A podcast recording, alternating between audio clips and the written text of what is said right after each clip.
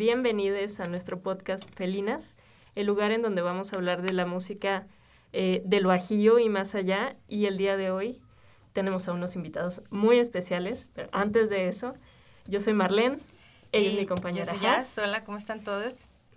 el día de hoy tenemos el placer de tener a dos de los integrantes de Ensamble Fantasma. Es una banda de, de, jazz y blues por lo que estuve buscando, pero ahorita nos van a dar más detalles de lo que va su, su agrupación y cómo comenzó todo. Bienvenidos, muchas gracias por acompañarnos, Ulises Jorge, trompetista y tecladista, te han entendido, ¿verdad? Al revés. Al revés, ay, perdón. Trompetista, trompetista y, tecladista. Es que los dos empiezan con T. Sí, sí, sí, perdón. sí.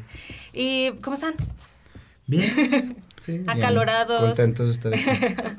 Sí, gracias por el espacio y pues listos para platicarles un poquito de, de los planes, porque justamente estamos eh, ahí planeando varias cosas para las nuevas etapas que vienen para nosotros como ensamble. Tengo entendido que son seis integrantes, ¿cierto? Pues sí, en busca de un séptimo realmente. de expandir la familia. Este, ahí nos hace falta el, el bajo. Okay. Eh, que estaba con nosotros un bajista muy bueno, este, que se llama Gabriel. Este, ¿Gabriel qué? Pozo. Gabriel Pozo. Nada más que se tuvo que emigrar. el Gabito. Se fue a, a, allá por Cancún. Ajá. Anda por allá. Ok, sí, entonces están buscando un bajista. Un bajista, pero sin embargo, pues ahora sí que no es cualquier bajista. Ajá. Por el género que tocamos. Sí. Eh, los bajistas de jazz necesitan como ciertas, pues cierto entrenamiento muy específico del género. Y es lo que nos ha costado trabajo, ¿no? Porque bajistas sí hay, pero bajistas de jazz como que son contaditos. Okay. Y entonces, este, sí es un tema que nos ha complicado un poquito las cosas. De hecho, eh, nuestro guitarrista, eh, David Estrada, que es para mí este, un excelente guitarrista, terminó agarrando el bajo porque eh, musicalmente se ocupa, ¿no? O sea, hay un espacio que el bajo toma y que no puede tomar ningún otro instrumento. Y, y, viendo esta necesidad, pues ya se pasó al bajo y ahí está. Así como Oye, pero es parte de ser músico también, ¿no? Uno empieza a, a conocer más instrumentos, quizá por la necesidad, en este caso, pero otras veces por gusto. Pero creo que está muy bien que haya tomado el bajo a lo mejor y después en un futuro él decide, ¿sabes qué? Creo que quiero ser bajista. Se resistió, ¿no? De hecho lo ve como de bajo ni baja categoría. ¿En serio? A los guitarristas. Es un cotorreo que se traen, yo creo, ¿no? Los no, sí, pero a la vez es como un doble discurso porque sí. él mismo se, se, por ejemplo, no le gusta improvisar en el bajo. En la guitarra tú la escuchas y uf, saca fuego y así rapidísimo. Eh, la guitarra y el bajo tienen una configuración pues prácticamente idéntica este nada más que pues tiene sonidos más graves, ¿no? Es lo mismo pero más grave. Sin embargo, el, el abordaje que se le hace a la hora de improvisar son, es muy diferente y él no solea. Porque okay. dice en guitarra sí le entro, pero en bajo no. O sea que también es como de, de que también le tiene respeto a esa parte. ¿no? Pues, y, la, y la fuerza perdón. que necesitas, perdón, para ejecutarlo, ¿no? Claro. O sea, las cuerdas son mucho más gruesas. La resistencia. Sí, es lo que les iba a decir. A lo mejor le falta esa expertise. Uh -huh. Porque, pues bueno, lo suyo no era el bajo. Uh -huh. Claro.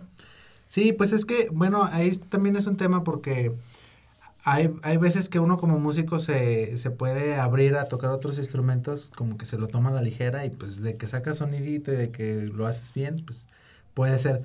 Pero mm, a la vez cada instrumento pues es celoso, ¿no? De que necesita su, su tiempo de estudio específico, su abordaje, su, este, todo el entrenamiento que haces al final como que lo tienes que enfocar en un instrumento porque si no luego también es fácil que no que no este que te pierdas en ese como dicen no que el, el que mucho abarca poco Cierto, aprieta entonces sí. como que ahí está el dilema de, de, ese tema sí empiezas a ser un todólogo pero pues realmente no sabes mucho de algo Ajá. ¿verdad? Yo sí. lo siento un poco cuando la gente se etiqueta como multiinstrumentista. Es, para mí un poco es como los idiomas, ¿no? Uh -huh. O sea, la gente que aprende eh, español, inglés, alemán, francés y todo esto, Uh -huh. es como relativamente sencillo pasarte idiomas que son similares, pero luego ya si te pasas a japonés o algo así, es como, wow. Claro. Me imagino un poco eso. De hecho, eh, por ejemplo, guitarra y bajo, pues es como, no sé, hablar español y, e italiano, a lo mejor, uh -huh. que es okay. parecido. Uh -huh. Pero, eh, por ejemplo, este Ulises que toca la trompeta y que agarre de repente el bajo, pues ahí sí estaría como querer hablar chino sí, después ajá, de hablar poquito cierto, inglés. Sí, ¿no? sí a, aunque si ya tienes el conocimiento eh, académico de la música, es, o sea, sabes leer partichelas y todo eso, pues ya nada más sería conocer la técnica. a lo mejor no es tan difícil como, como los idiomas, que ese sí, sí se desarrolla cada uno aisladamente. En la, música a lo mejor si yo toco la trompeta y en este caso menciona Jorge el bajo, pues sería nada más como conocer cuál es la, configuración, pero de todos modos sí, sí requiere de, pues de bastante, dedicarle bastante tiempo, no es cualquier cosa. Y sería como, o sea, tú que eres trompetista, ¿cuál podrías decir que es como el hermano de? Mm, lo más común es que los trompetistas también toquen, mm, que es la trompeta piccolo, el flugelhorn, que es, como también, básicamente es igual a, la trompeta, nada más que tiene un sonido más, más pastoso, como no tan brillante. Y es, un es más grande. Y hay, quienes tocan el corno también, o, ah, el trombón de émbolos. Pero, pues por lo que he escuchado, eh, el corno es más difícil porque eh, al momento como de, soplar, el, el, tiempo, o sea, como que no sale inmediatamente el sonido. Tienes que anticiparlo como unas fracciones de segundo para que puedas tocar dentro de tiempo. O sea, es realmente difícil tocar el instrumento. Entonces tú no lo has tocado a futuro. No. A lo mejor trombón de émbolos, tengo flugelhorn, pero pues también está, sería como cuestión de ver mm, pues las piezas que, que, lo requieran, ¿no? O sea, no, no tanto así como de, ay, este, agarrarlo nada más porque sí.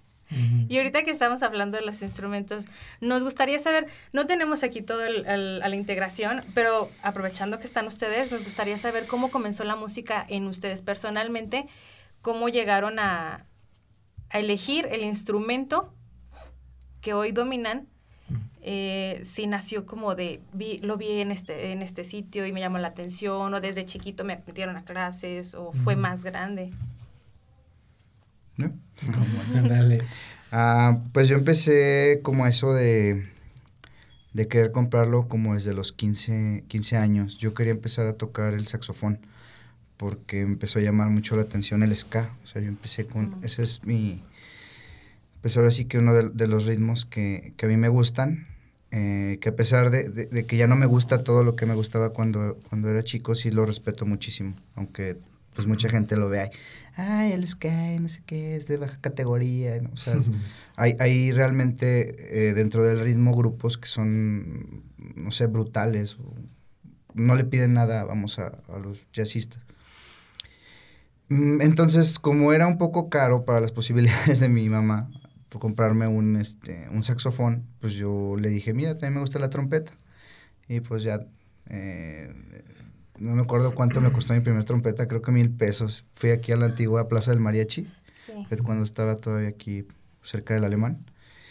Y me la vendió creo que 900 pesos un mariachi, una trompeta ya bien, bien cascareada. Pero me sirvió para empezar a pues a conocer un poco pues lo que es la música así de una manera muy, muy a grosso modo. Empecé a, tomar clases con un chavo que tocaba en una banda que se llamaba Lima Verde. y él tocaba el trombón de émbolos. Él nada más me dijo, mira, este es do, este es re, y así, ¿no? O sea, como, como muy básico todo y empecé a practicar la escala de, de do. Y pues ya más adelante, o sea, estoy hablando que cuando tenía como unos 18, 19 años, o sea, porque lo tomé como muy, pues sí, muy a la ligera, no ni siquiera agarraba la trompeta a diario, a pesar de que es un instrumento muy celoso. O sea, no, no debes de dejar de tocar ni un día porque todo, todo el avance que tienes como que se va perdiendo. Entonces, pues yo agarraba la trompeta, que será, pues cada tres días, a veces hasta una semana, sin agarrarla dos semanas, porque pues andaba en el cotorreo, ¿no? Estaba en la prepa, andaba de aquí a allá, y pues no tenía tampoco un maestro como que, que me enseñara la técnica, porque también no sé, es, es, algo difícil saber cómo, es, cómo tienes que respirar, cómo tienes que soplar, cómo te, para también la resistencia de la embocadura eh, y todo eso. Pero posteriormente pues ya eh, conocí a unos amigos que, a, a, pues, César Ortega. Cachetes. Eh, eh, que me invitaron. exacto, que me invitaron a ir con un, con un maestro, en paz descanse, que se llama se llamaba Jesús González, el pichón, muy conocido aquí en la ciudad. también, sí. autoridad. ¿no? Este, y pues ya ahí él, él me enseñó a, a leer partitura.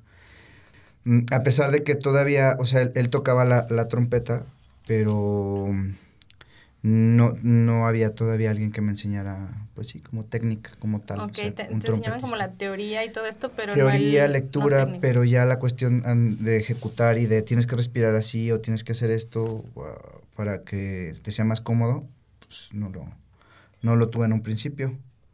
¿Cuáles fueron las primeras canciones con las que practicabas? O sea, que decías, ah, esta parte, esta sección de trompeta, la quiero emular.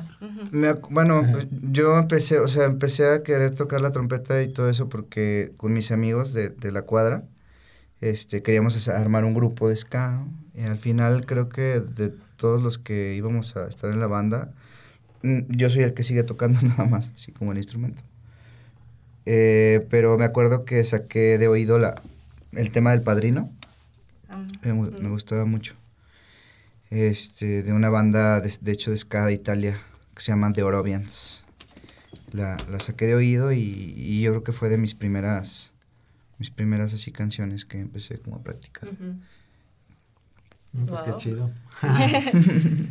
sí, que en mi caso fue este. Yo empecé con la música, con la inquietud como desde los 13 más o menos. Este, por el lado de mm, la música como el post-punk, como tipo de Cure, todo eso. Este, tenía un vecinito, el Tilo, que de hecho también tú lo conoces, que pues era inquieto, ¿no? Y tenía su bandita de este, música gótica y post-punk y todo eso. Entonces, pues me empezó a llamar la atención, ¿no? Un día llegó a mi casa y nosotros teníamos la guitarra de mi papá, que nunca la usaba y estaba ahí arrumbada. Y mi hermano, este, el Guas, que le mando saludos si anda por ahí, este, también era, también era, es muy artístico. De hecho, él es eh, diseñador y es como más gráfico. Pero como estaba en la prepa, pues estaba en, en esta etapa que luego tenemos de tocar cancioncitas, ¿no? Que nos van enseñando en, en los compis y así. Entonces estaba tocando, pues, no sé, de Nirvana o algo así. Y entonces se, acer- se acercó el Tilo y así como que ya tocó alguna rola que yo ubiqué de, de Cure o algo y así como que dije, ah, yo quiero hacer eso. Y pues ya este, ahí formamos una bandita y luego otras banditas similares entre la prepa. Este, empecé a, a meterme a estos grupos representativos de que la estudiantina y, Ajá. este, el coro, el coro polifónico. Y el, el, el profesor, este, como que se dio cuenta que realmente me interesaba la música, ¿no? Se llama Edgar Matt, que también le mando un saludo, es comunicólogo y le encanta este rollo de los podcasts y así. Saludos. Entonces, ah, este, este, me decía el, mi, hijo- el hijo, ¿no? O sea, que yo era según Ah. El favorito. Ay, favorito, sí. Y entonces, este, pues como que hubo conexión y me enseñó teoría, me enseñó, me ayudó ahí un poquito con esa parte, este, y me puso a cargo de, de la dirección de los grupos. Entonces yo creo que sí fue al final una experiencia que me, me hizo como que ya de plano decidir que, que esa iba a ser mi vida, ¿no? La, vida con, con la música de alguna manera. O sea, esa parte de dirigir un, un, un ensamble o así como que sí me, me tocó mucho, ¿no? Entonces, pues ya saliendo de la, de la prepa, pues me fui a, a estudiar música a Guadalajara. Este, eh, elegí el instrumento del piano porque eh, anterior a eso, pues era guitarrista Ajá. en las bandas de rock que te comentaba y todo eso. Era guitarrista y también así tipo poliinstrumentista que hablamos ahorita, ¿no? Que se le hacía fácil agarrar la batería, agarrar todo y ahí andaba picándole a todo. Y este, y también le picaba un poco al piano. Y entré a estudiar piano en, en el conservatorio porque mi idea era mm, componer. Bueno, mi idea sigue siendo componer, ¿no? Y el piano es un instrumento que te da esa facilidad o esa... O sea, como que es un instrumento donde todo lo ves tan claro, o sea, Ujú. que todo está mu- visualmente muy claro. De hecho, lo recomiendan inclusive para los que no, no lo tienen como instrumento principal porque la teoría se ve muy, muy Mm, fácil ahí en el piano. Entonces, a nivel de composición, pues tienes un montón de posibilidades, ¿no? A diferencia, por ejemplo, de instrumentos monofónicos, que es una melodía, y no puedes como, es más difícil pensar en, en armonizar, ¿no? Armonizar esta parte de acompañar una melodía o hacer contracantos, lo que sea. Por eso elegí el piano y al principio como que fue así de que no me convencía tanto que la guitarra, porque la guitarra siempre la sentí más, mm, más disponible a, a- un trabajo real, ¿no? A hacer, a tocar la, la cuerda, Ujú. este, jalar la cuerda, hacer ruiditos, todo eso. Y el piano, pues es como que toda una maquinaria, pero nada más este tienes disponible lo que es el teclado y luego muchas veces eh, tiene que ser un teclado electrónico, entonces como que no me gustaba al principio eso, pero pues al final eh, pues ya lo había decidido, ¿no? Y fui avanzando en el piano y, y actualmente no podría ponerme a improvisar en guitarra algo. O sea, sí puedo agarrarla para acompañar o lo que sea, pero pues ya mi nivel de, de guitarrista se quedó estancado porque me tuve que enfocar en un instrumento y tuve ese dilema que estábamos platicando ahorita, ¿no? De que decía, eh, híjole, pues yo era guitarrista, qué onda, a mí me gustaba la guitarra, e inclusive me decían amistades cercanas, este, casi que tocaba más chido la guitarra que el piano, así me decían. Este, yo, Sí, híjole. las curvas de aprendizaje, una iba acá y Ajá. otra iba aquí Sí, apenas, exacto, ¿no? sí. Yo te recuerdo que tocabas mejor. Ándale, eh, no, era algo así como que, como que eh, disfrutabas más con la guitarra, no Ah, sé qué me decían. Y yo, ¿sabe? Porque sí, el piano también es un poco más de, de, de un trabajo intelectual, no sé cómo decirlo, así como de, es un abordaje diferente. Y este, y pues sí me, te digo, me estanqué ahí en eso y, y, y ya eh, mejor decidí, este, priorizar como que todo el trabajo que iba a tener a piano. Aparte que en el conservatorio así es, ¿no? O sea, tienes que, que darle a, a especificar como que lo que vas a hacer, ¿no? Para que no te pierdas en el camino. Y de los integrantes mm, de Ensamble Fantasma, ¿qué otros instrumentos podemos encontrar? Pues está la sección de melodías o... Bueno, está la sección de alientos que realmente son dos. Es eh, una sección normalmente es más grande, pero está Dani, eh, que creo que es el... tu Sax tenor. Ajá. Sí, sí. Eh, es el sax tenor, Ajá, el exacto. Este, y, y Ulises está en la trompeta. Está pues la batería, eh, el piano, la guitarra, que es la base, digamos, ¿no? Y la voz, que la interpreta Alexa. Alexa Licea se llama. Ajá. Este, y bueno, el bajo que, que está ahorita eh, en vacante. Sí, sí. Pero ese es el, el instrumento que seguido conseguimos quien nos apoye, pues también. Pero sí, eh, idealmente, es como conseguimos el proyecto, es que haya abajo. Si ustedes utilizaran esta plataforma para buscar a su bajista, ¿qué características mencionarían para que alguien pudiera llegar y decir, vamos Sí, a ¿cuál es el perfil del que del bajista que ustedes necesitan? Bajista ideal, así que cumpla Pues esos requisitos. Yo creo que lo principal es como que sepa leer este cifrado, ¿no? Exacto, o sea, que lo tenga esa. Ese es el filtro. Sí, facilidad, o sea, como que sepa ya los acordes, como Sí, porque no es tanto un filtro, sino un prerequisito. Mm, Porque al final este es la forma en la que nosotros nos manejamos. En el jazz se utilizan mucho los cifrados, que es lo que comentó Ulises, que no es partitura como tal, sino es como una un símbolo que te habla de toda la posibilidad de, de Mm. notas que por vas a meter. compás. por compás o dependiendo ahí del ritmo armónico. Entonces nos ha, nos ha pasado que invitamos a algunos bajistas y a lo mejor tienen todo eh, pues, groove, porque eso también es Mm. importante, esa sería la segunda cosa que pediríamos, ¿no? Que tengan groove. El groove es como esta, El feeling. ¿no? este feeling que le ponen a la hora de tocar que no está todo parejo, así tum, tum, tum, tum, sino que es tum, tum, tum, tum, tum, Mm, ok. como acentos y como cositas que vayan metiendo.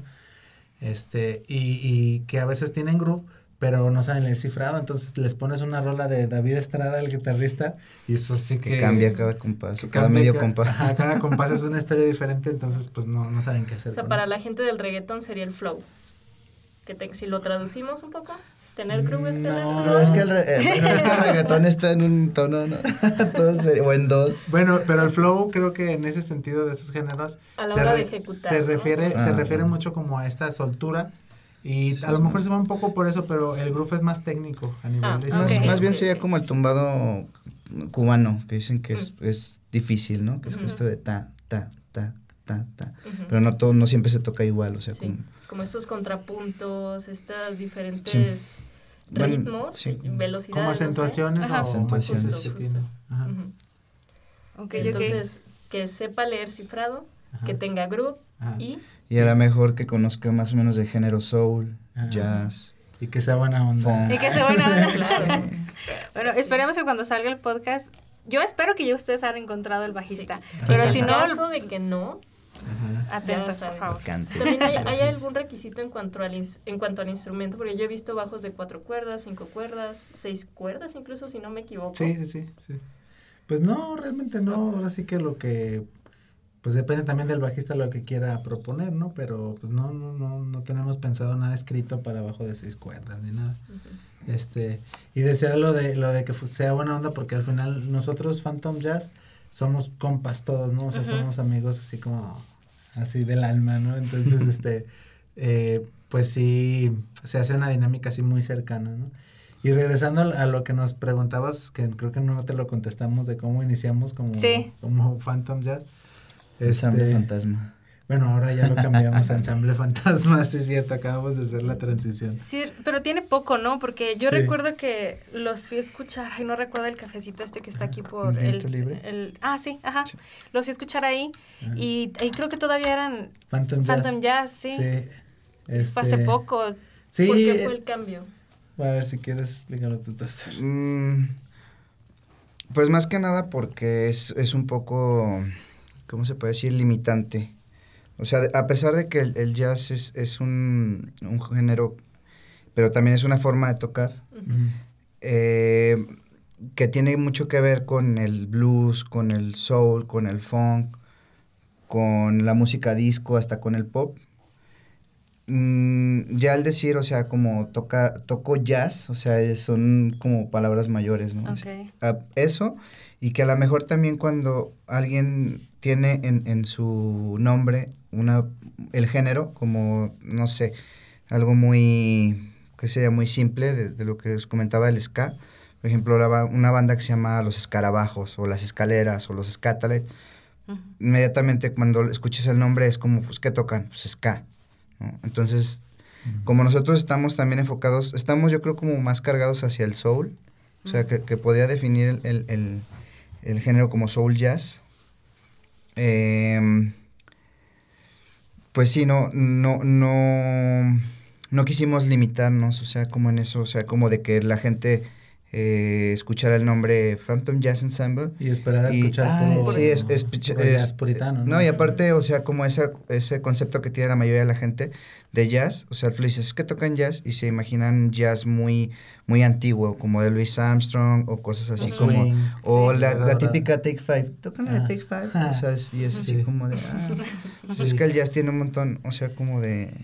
Y que al principio, al principio sí iniciamos un poco con, con jazz tal cual, porque de hecho nuestra forma o la historia este, por la cual empezamos a tocar juntos es porque buscábamos un espacio para estudiar estándares de jazz.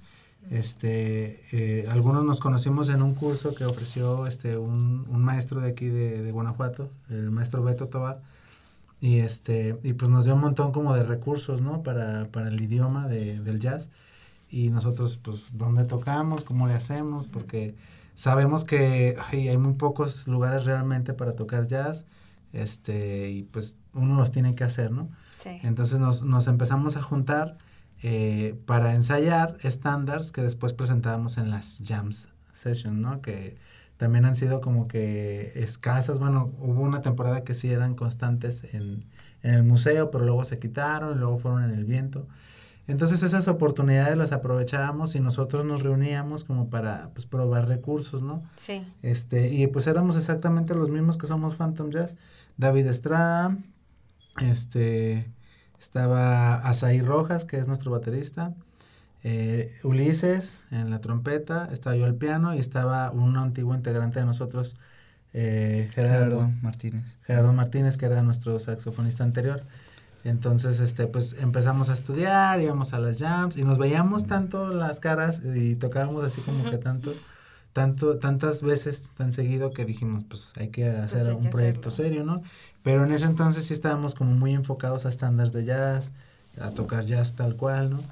Este, y luego ya después como que fue evolucionando la propuesta, eh, mm, entró Alexa, y como que también la entrada de Alexa creo que influyó un poco en que empezáramos a probar géneros este un poco más como por el soul, eh, el funk y, empezamos a hacer como que ya material propio y, y nuestro material como que sí al final tiene mucho de estos otros géneros más que de jazz, pues como que de estos subgéneros del jazz, ¿no? Como el soul por eso la decisión de mejor cambiarlo a ensamble fantasma. Se presta que haya más diversidad. Sí, ya no es como que mm, alguien escuche Ensamble Fantasma, pues que tocan, ah, pues pueden tocar desde reggae hasta soul y, y jazz tradicional, o jazz hard pop o Estuve checando en, en su página de Facebook que estuvieron tocando en una boda.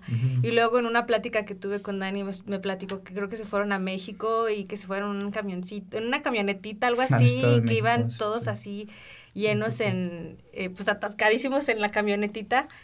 Eh, me gustaría que nos platicaran un poquito de eso, de esta parte de que ustedes buscan esto que nos decías, que no hay muchos espacios Ajá. para el jazz o el soul o el blues, este género de música, pues yo creo que, pues no sé si en general en México, pero aquí en León sí. Ajá. Sí, aunque se escucha, aunque hay lugarcitos, no hay lo suficientes, creo. Y ustedes creo que tienen que buscar en otro sitio. Imagino que por eso se fueron a México. Pues sí, es en parte la idea de que nuestro proyecto también se vaya, este, digamos, acercando a, a otras poblaciones, no nada más a la de León, ¿no? Porque por lo mismo que comentas, pues aquí nos vamos a, no sé, este, podemos terminar haciendo poco, ¿no? O en el olvido muy rápidamente. Entonces la idea es que eh, podamos aprovechar lo, lo que hay en otros estados, este, para que nuestra música al final tenga un poco más de, de eco, porque te, te decía al principio, estamos como que entrando a, a una etapa, digamos, nueva, donde ya consolidamos nuestro, nuestro material propio, nuestras composiciones propias, ya tienen eh, un sonido característico que, que nos está dando como ya el sello de Phantom. Eh, estamos próximos a, a grabarlo, de hecho el, el domingo tenemos la cita para grabar los primeros Qué tres temas. Entonces ya, ya teniendo esa, digamos, identidad eh, ya más clara, musicalmente hablando, ya por eso también aprovechamos para cambiar el nombre y ahora sí, ¿no? Como que empezar a, a mandar el material. A pulirlo. Sí, sí, a- y a intentar también abrir más espacios, porque a veces eh, hay ese malinchismo local, ¿no? De que también como que, este, a, lo- a los locales a veces como que no les hacen tanto caso y a veces tra- prefieren traer a artistas, este, no sé, de México o de Guadalajara y a veces por el simple hecho de ser de México, de Guadalajara, ya les dan así como que, uf, ¿no? Los ovacionan. Y sí hay mucho nivel, sí están muy pesados, pero pues sí se ocupa también este acá un apoyo, ¿no? A lo local. Entonces por eso también no nos podemos conformar con lo que hay aquí, ¿no? De hecho, el otro día estaba platicando con Marlene de esto, de que cuando vienen bandas o solistas que vienen de su gira aquí a León, Mm. o cualquier lado, pues, Sí. pero traen a su, al que los abre, les abre el, el- el escenario. ¿Por qué? Porque no les abren el escenario, lo- o sea, no les permiten que abran el escenario los de aquí, ¿no? Para que haya apoyo local. local, sí. Claro. Y qué bueno que esa comentábamos, ¿no? Que esa iniciativa debería venir también de la gente que está a cargo de los de los lugares de conciertos. Es decir, bueno, te vas a presentar aquí, ya acordamos cuánto vas a cobrar, qué días, horarios y todo, pero te propongo que mi banda tenga, eh, mi banda local tenga una participación como, como banda que Sí, abre el que concierto. ¿Lo vemos así? O nos encantaría, ¿no? Porque Sí. también como consumidoras de, de eventos, especialmente relacionados con la música, nos encantaría que todos los fines de semana tuvié- tuviéramos un lugar para ir a escuchar música y si un día me dicen "Ah, va, va a tocar una banda de ensamble que toca jazz, toca funk, toca soul, yo encantada, Sí. encantada de ir. Fíjate que tocas un tema como importantísimo, eh, ojalá y el mensaje llegue a donde tenga que llegar, pero yo he notado que al final la población en general acepta, o sea, acoge de buena manera el jazz y la música que estamos haciendo. O sea, eh, ahora que fuiste al viento, a lo mejor lo viste, ¿no? Como que las, las personas que estaban ahí sí estaban escuchando y sí, sí estaban a- como, se sentía un ambiente agradable, ¿no? Como que sí es, sí es bien recibido, pero aquí tiene que ver mucho pues los gestores y los dueños a veces de los espacios que pueden ofrecer este conciertos o, o música en vivo, ¿no? Porque ellos al final son los que deciden si, si entramos o no. Sí. Y a veces hace falta eso para que la gente lo pida. O sea, la gente no lo va a pedir porque no es un, algo que esté como normalizado. O sea, mucha gente a lo mejor no tiene un acercamiento al jazz o al soul como tal y a lo mejor le, le, le gustaría, pero no lo tiene y por eso no lo pide. Exacto. O sea, yo, yo observé algo, no sé si, si sea como idea mía, pero yo recuerdo cuando iba en la secundaria que el reggaetón era como era como un género que estaba, que ya tenía rato, pero que estaba como surgiendo más. Eh, igual creo que estaba, creo que la música psycho, algo así. Ajá. Y también recién la escuchaba en todos lados, ¿no? Así como que empezó. Y de entonces para acá, pues ya pasaron como, no sé, 15 años y, y el reggaetón está con todo. Sí. Pero no siento que haya sido que la gente lo haya pedido. Siento que fue que se los fueron Ajá.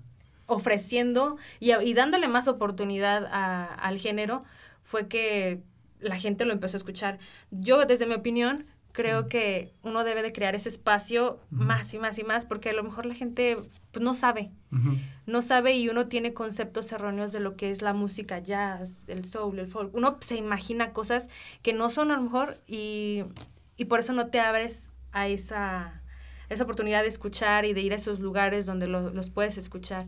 Entonces yo les propondría, chicos, que pues que hicieran más como eh, esto más abierto, que sí, sí, sí, claro, que se vayan a otros lugares a, a promocionarse y todo, pero están aquí en León y creo que hay espacios que podemos abrir para Sí. que esto crezca, pues aquí.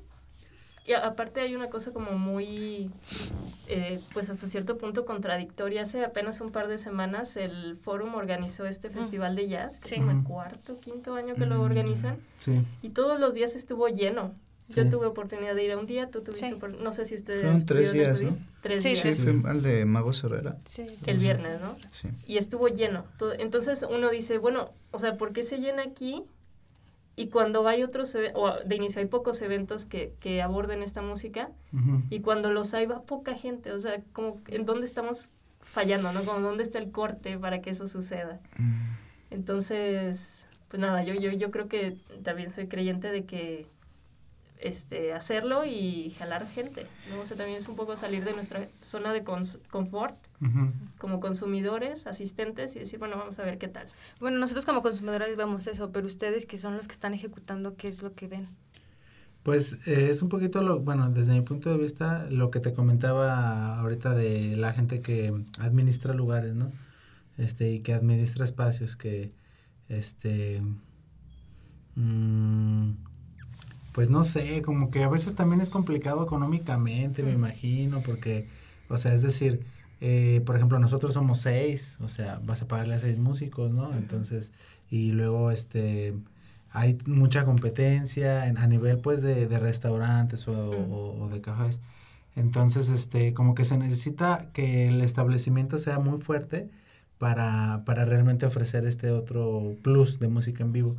Y los que están muy fuertes, que ya están fuertes, que podrían hacerlo, pues es- ya están fuertes, no necesitan más. Entonces, como que dicen, pues si vas a tocar, que sea gratis, porque yo, si no tocas, Ajá. si no tocas, igual a mí me va bien. Entonces, Exacto. como que por ahí va como que la, ¿no? Este, como que hace falta más sensibilidad, hace falta más personas, que sí las hay por ahí, este, que, que tienen esa posibilidad, que tienen un, un negocio redituable y que, que pueden agregar este plus cultural, este, mm, como, y aparte es mucho como de este, pues, a- este amor a, a la cultura, no sé cómo decirlo, ¿no? Sí. Este- Esta, esta parte de hacer, eh, de hacer la gestión por, por medio de tus herramientas que tienes y abrir los espacios a, a lo que hay, porque sí hay propuestas. Me, me da como el... Me da como un sentimiento de... Ay, no sé, como cierto coraje como de por qué no se abren eh, estos lugares, ¿no? Porque hacia los músicos eh, creo que en general cuando yo recuerdo que estaba chiquita y me decían, no, es que si tú eres músico, pues no, no, mejor dedica a otra cosa porque pues sí, no. claro. Y, y está mal, o sea, sí, sí está mal que, que le metas el concepto ese a la gente porque incluso aunque tú no decidas ser músico, aunque nunca te haya gustado hacer eso, eh, de alguna forma rechazas el trabajo de los músicos y se presta esto a que pienses, son un montón de integrantes, ¿cómo le voy a pagar a todos? ¿No? En vez de que ya vayas con la mentalidad de, pues sí, si le estoy pagando, si en una empresa de lo que sea, le estoy pagando a todos los meseros, ¿por qué no le voy a pagar a, a los músicos? Si tengo contadores, ¿por qué no le voy a pagar bien a los músicos, sabes? Sí, Pues es que hay algo bien raro de eso, o sea, que nos, que sí tenemos, mm, sí le damos como bastante preponderancia a la música, pero ya cuando nos toca pagar para, para tenerla y para disfrutarla, es como, ay no, está muy caro. O me acuerdo, no sé, en, los toquines estos, estoy hablando cuando tenía 17, 18 años, que llegaban bandas de punk, bandas de ska, reggae, principalmente, que era lo que en ese momento, eh, digamos, estaba ahí rifando.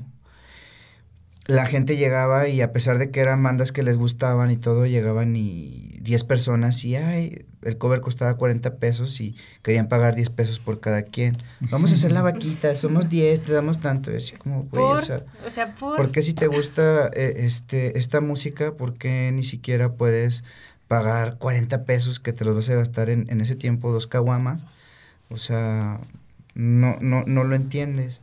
Y, y yo creo que es parte también de lo que mencionas, de, de, de esta cuestión de subestimar, o sea, como de, de ver realmente a los músicos como, pues sí, como algo que no, no es algo tan serio, a pesar de que, pues, el conservatorio, pues, es más o menos como estudiar Oye, sí, oye, se ¿no? les exige mucho. O sea, Sí, sí, sí. Tanto en Yo- duración como en eh, exigencia y el nivel de compromiso que tiene. Claro que, con todo respeto para los médicos y todo que están a cargo de una vida, eh, aquí lo que le tiene que dedicar en tiempo de instrumento, tiempo a la teoría, sí.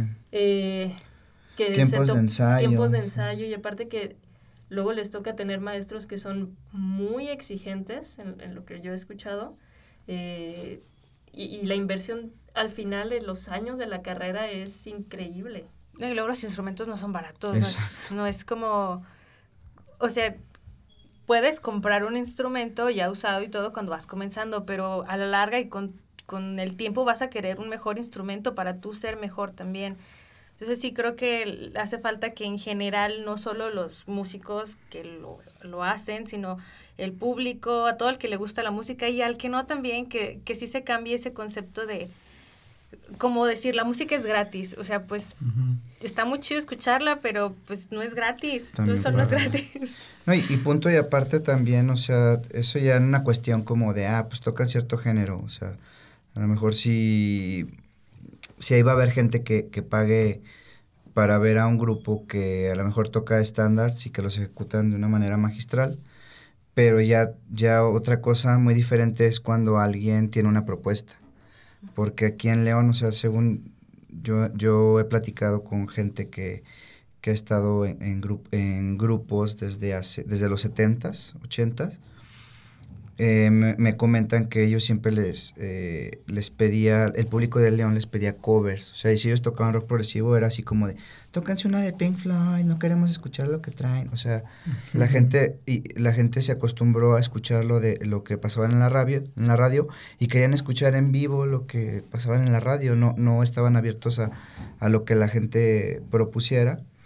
Y lo, ve- y lo vemos ahora en un montón de tributo a Bumburi, tributo a los Cafres, tributo ya creo que hasta Matute y no sé qué, o sea, como, dices, "What? Al, rato tributo". va a ser tributo a Daddy Yankee, y, o sea, tributo, tributo, y a lo mejor es, no, no es por el género, o sea, hay que, o sea, recomendaría a la gente que, que si fueran más, o fuéramos más abiertos a, a las propuestas, a escuchar así como, como qué es lo que, lo que se está haciendo realmente, Sí. si es algo eh, que vale la pena o no, porque también, o sea, puedes ser así como de, ah, pues está chido, respetable, no es lo mío, pero al fin y al cabo es, es, es bueno proponer y no solamente estar reproduciendo lo que ya existe. Cierto. Y justamente en cuanto a, la- a- en cuanto a las propuestas, ahorita nos comentaron que van a empezar a grabar su álbum Mm. este próximo domingo. ¿Qué propuesta eh, traen con, con, con esto? ¿Es un álbum concepto o va más orientado como a explorar algunos géneros musicales o de qué Pues, va? Mira, son composiciones que estuvimos haciendo principalmente desde pandemia, donde de alguna manera nosotros también, tú sabes que en pandemia se confrontan a veces situaciones con uno mismo, ¿no? Así de qué estoy haciendo con mi vida. y así también como ensamble, ¿no? Así de qué onda, vamos a hacer algo propio o nada más vamos a estar tocando estándares y así. Y siempre hemos querido hacer algo propio, pero como que no habíamos dado el paso.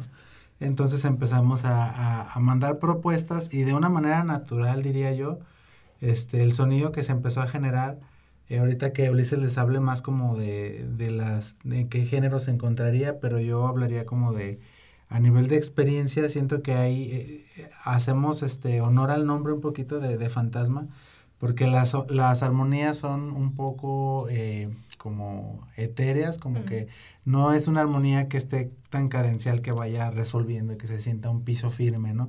Sino como que son armonías que están así como flotando, ¿no?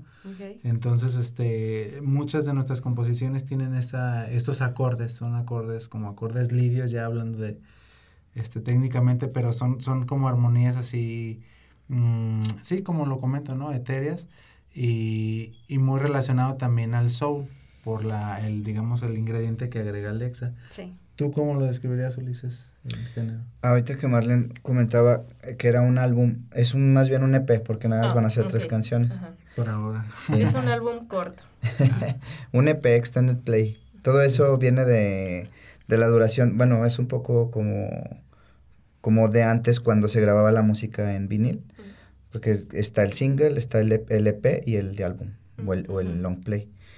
Eh, yo definiría más bien, o, bueno, la banda, así como comenta Jorge, sí está muy cargado hacia la, hacia la onda del soul. Por las improvisaciones, pues tiene la, la cuestión de jazz. Y, y también tenemos otras, otras canciones que sí son de nosotros, que sí son jazz, pero en este caso no, pues decidimos todavía no, no grabarlas en, en el EP. Em, yo las definiría más, bueno, sí como soul, pero también como como con cierto aire de trip hop. O sea, como onda así, este, que, que a grandes rasgos sería como, como un soul, soul como medio electrónico, como una onda. Y también pop, o sea, aunque también esté un poco, ¿cómo se puede decir? Satanizado por, por la, por, ya por la, por los intelectuales así de, oh, no, es que el jazz, ¿no? es música de, de gente conocedora. Que eso es totalmente erróneo porque el jazz no surge de ahí, el, jazz es, es una cuestión de marginal, o sea, de gente mm, drogadictos que se juntaban en, en bares este, a consumir pastillas, poetas este, malditos que nadie quería, que decían, son esos beatniks, ¿no? O sea, nadie los quiere, gente homosexual, eh, que era toda, toda la gente que, que nadie quería. Entonces, de, de, eso, o sea, como que empieza también a surgir el jazz. Y no es algo así como lo quieren ah, de, de repente ver. Así, no se vende. Como de, ay, no, yo este, ya soy una persona súper culta, conocedora. Sí, es que es chistoso porque sí surge de, de, de, estas sociedades marginadas, por así decirlo. Pero hoy en día, pues, eh, como que sí requiere de cierto estudio y como que por eso yo creo que... De cierta cultura, y no tiene que ver más, más con, mm, yo creo, con tu nivel socioeconómico, ¿no? Ajá. Sí, porque es, es chistoso, o sea, eh, a mí me parece un fenómeno súper interesante el del jazz porque lograron cosas así súper innovadoras y así, pero uno en esta, digamos, eh, actualidad, no es tan fácil acceder al jazz, no sé cómo decirlo, pero como que mm, sí, sí, sí también tiene como muchos requisitos a nivel técnico y a nivel como al menos de, de comprensión de la música, ¿no? Entonces, a pesar de que no, por ejemplo, muchos no, no leían partitura ni nada, pero su comprensión de la música era muy profunda, o sea, al final había un estudio profundo, pero pues no era de que fueran a la universidad, ajá, exacto, sí, sí, empírico, pero muy, muy, muy aplicado, sí. Y ahora que, bueno, próximamente van a estar grabando el EP, pero ustedes los encontramos tocando en un lugar fijo o se están moviendo constantemente aquí en León. Sí, pues más bien nos estamos moviendo a donde nos inviten, donde nos hagan una canchita. de hecho, sí, aprovechando este, pues hago el comercial de que nos sigan en nuestras redes. Ahora somos Ensamble Fantasma en, en Instagram y en Facebook.